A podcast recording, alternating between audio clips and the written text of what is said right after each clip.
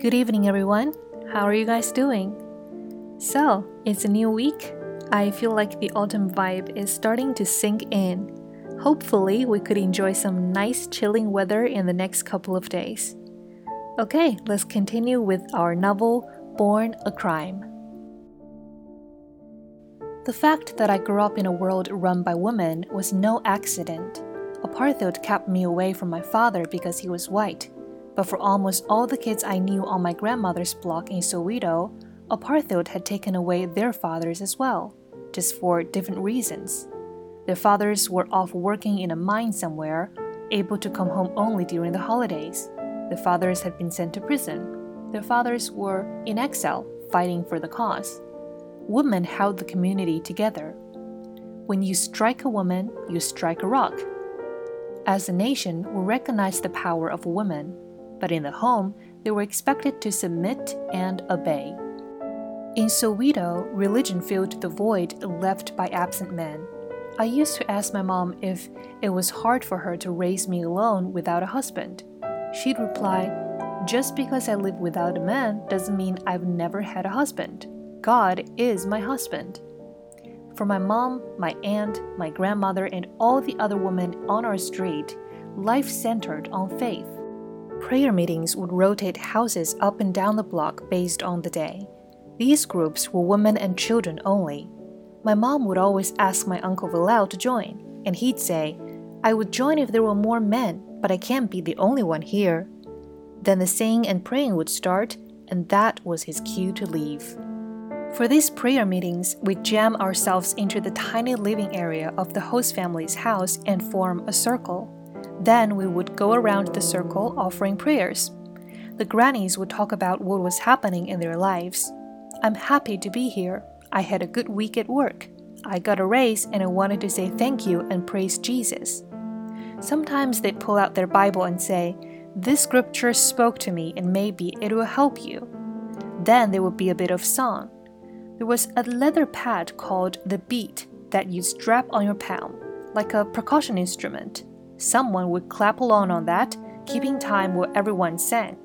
That's how it would go pray, sing, pray, sing, pray, sing.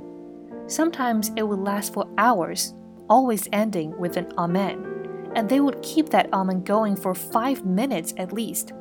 Amen, Amen, Amen, Amen. Tuesday nights, the prayer meeting came to my grandmother's house and I was always excited for two reasons. One, I got to clap along on the beat for the singing, and two, I love to pray. My grandmother always told me that she loved my prayers. She believed my prayers were more powerful because I prayed in English.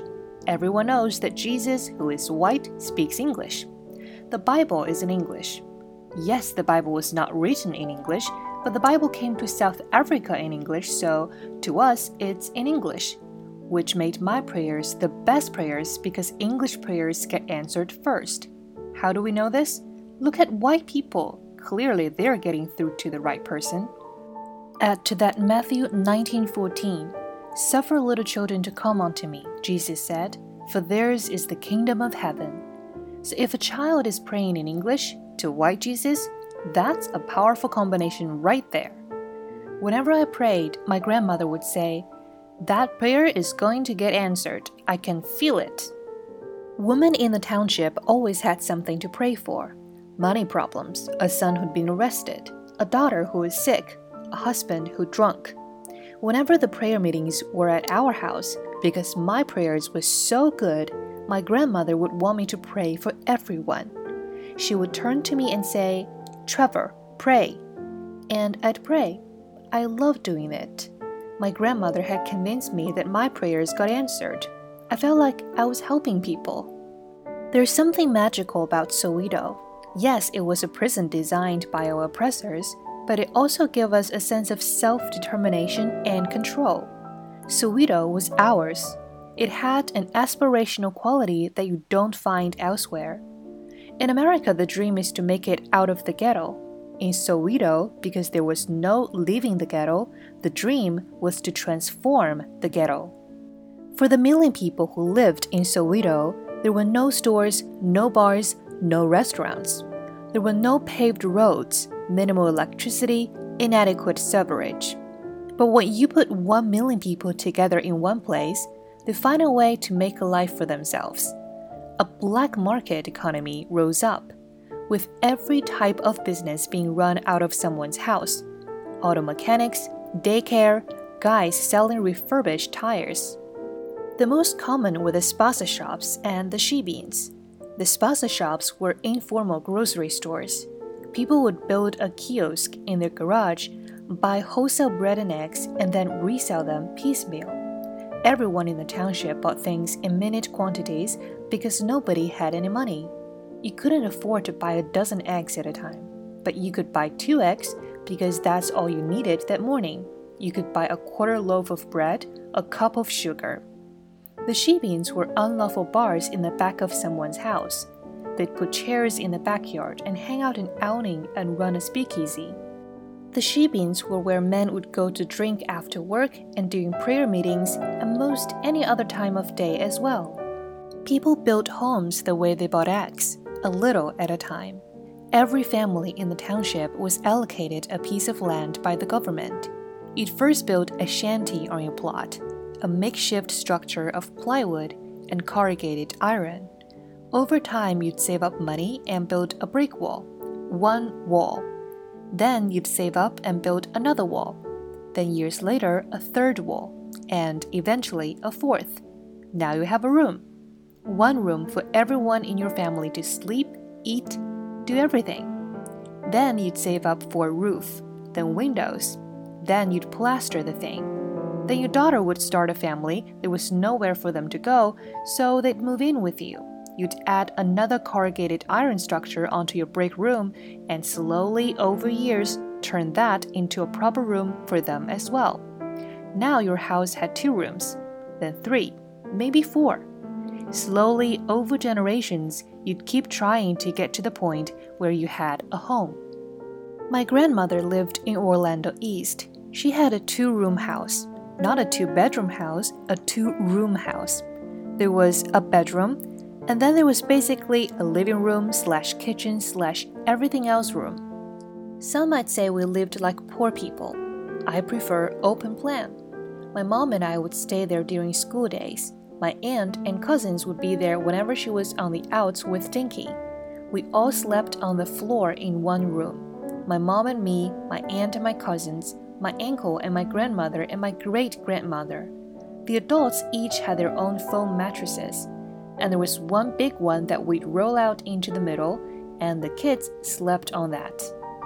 We had two shanties in the backyard that my grandmother would rent out to migrants and seasonal workers. We had a small peach tree in a tiny patch on one side of the house, and on the other side, my grandmother had a driveway. I never understood why my grandmother had a driveway. She didn't have a car. She didn't know how to drive. Yet she had a driveway. All of our neighbors had driveways, some with fancy cast iron gates. None of them had cars either. There was no future in which most of these families would ever have cars. There was maybe one car for every thousand people, yet almost everyone had a driveway. It was almost like building the driveway was a way of willing the car to happen. The story of Soweto is the story of the driveways. It's a hopeful place. Sadly, no matter how fancy you made your house, there was one thing you could never aspire to improve your toilet. There was no indoor running water, just one communal outdoor tap and one outdoor toilet shared by six or seven houses. Our toilet was in a corrugated iron outhouse shared among the adjoining houses. Inside, there was one concrete slab with a hole in it and a plastic toilet seat on top. There had been a lid at some point, but it had broken and disappeared long ago. We couldn't afford toilet paper, so on the wall next to the seat was a wire hanger with old newspaper on it for you to wipe. The newspaper was, of course, uncomfortable but at least I stayed informed while I handled my business. The thing that I couldn't handle about the outhouse was the flies. It was a long drop to the bottom, and they were always down there, eating on the pile, and I had an irrational, all consuming fear that they were going to fly up and into my bum. One afternoon, when I was around five years old, my gran left me at home for a few hours to go run errands. I was lying on the floor in the bedroom reading. I needed to go, but it was pouring down rain. I was dreading going outside to use the toilet, getting drenched running out there, water dripping on me from the leaky ceiling, wet newspaper, the flies attacking me from below. Then I had an idea. Why bother with the outhouse at all? Why not put some newspaper on the floor and do my business like a puppy? That seemed like a fantastic idea. So that's what I did. I took the newspaper, laid it out on the kitchen floor, pulled down my pants, and squatted and got to it. When you shit as you first sit down, you're not fully in the experience yet. You are not yet a shitting person. You are transitioning from a person about to shit to a person who is shitting. You don't wipe out your smartphone or a newspaper right away. It takes a minute to get the first shit out of the way and get in the zone and get comfortable. Once you reach that moment, that's when it gets really nice. It's a powerful experience, shitting. There is something magical about it, profound even. I think God made humans shit in the way we do because it brings us back down to earth and give us humility. I don't care who you are, we all shit the same. Beyonce shits, the Pope shits, the Queen of England shits. When we shit, we forget our airs and our graces.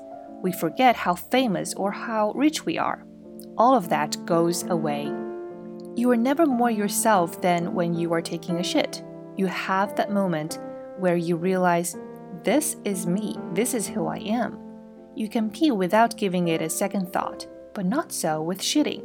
Have you ever looked in a baby's eyes when it's shitting?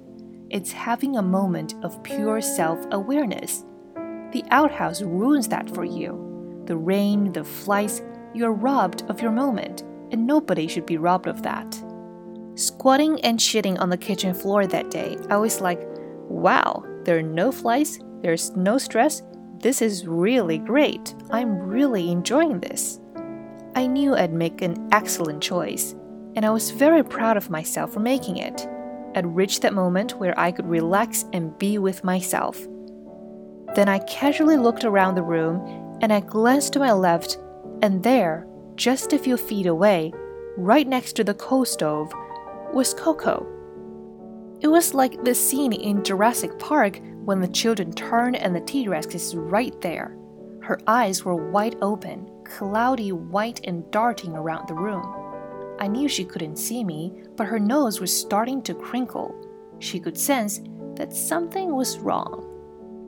I panicked. I was mid shit. All you can do when you're mid shit is finish shitting. My only option was to finish as quietly and as slowly as I could. So that's what I decided to do. Then, the softest plop of a little boy turned on the newspaper. Coco's head snapped toward the sound. Who's there? Hello? Hello? I froze. I held my breath and waited. Who's there? Hello? I kept quiet, waited, then started again. Is somebody there? Trevor, is that you? Frances? Hello? She started calling out the whole family. Nombuyiselo, Sibongile, Mlungisi, Bulelwa, who's there? What's happening? It was like a game, like I was trying to hide and a blind woman was trying to find me using sonar. Every time she called out, I froze. There would be complete silence. Who's there? Hello? I'd pause, wait for her to settle back in her chair, and then I'd start up again. Finally, after what felt like forever, I finished. I stood up, took the newspaper, which is not the quietest thing, and I slowly folded over. It crinkled. Who's there? Again, I paused, waited. Then I folded over some more, walked over to the rubbish bin placed my seine at the bottom and gingerly covered it with the rest of the trash. Then I tiptoed back to the other room, curled up on the mattress on the floor, and pretended to be asleep. The shit was done, no outhouse involved, and Coco was none the wiser. Mission accomplished.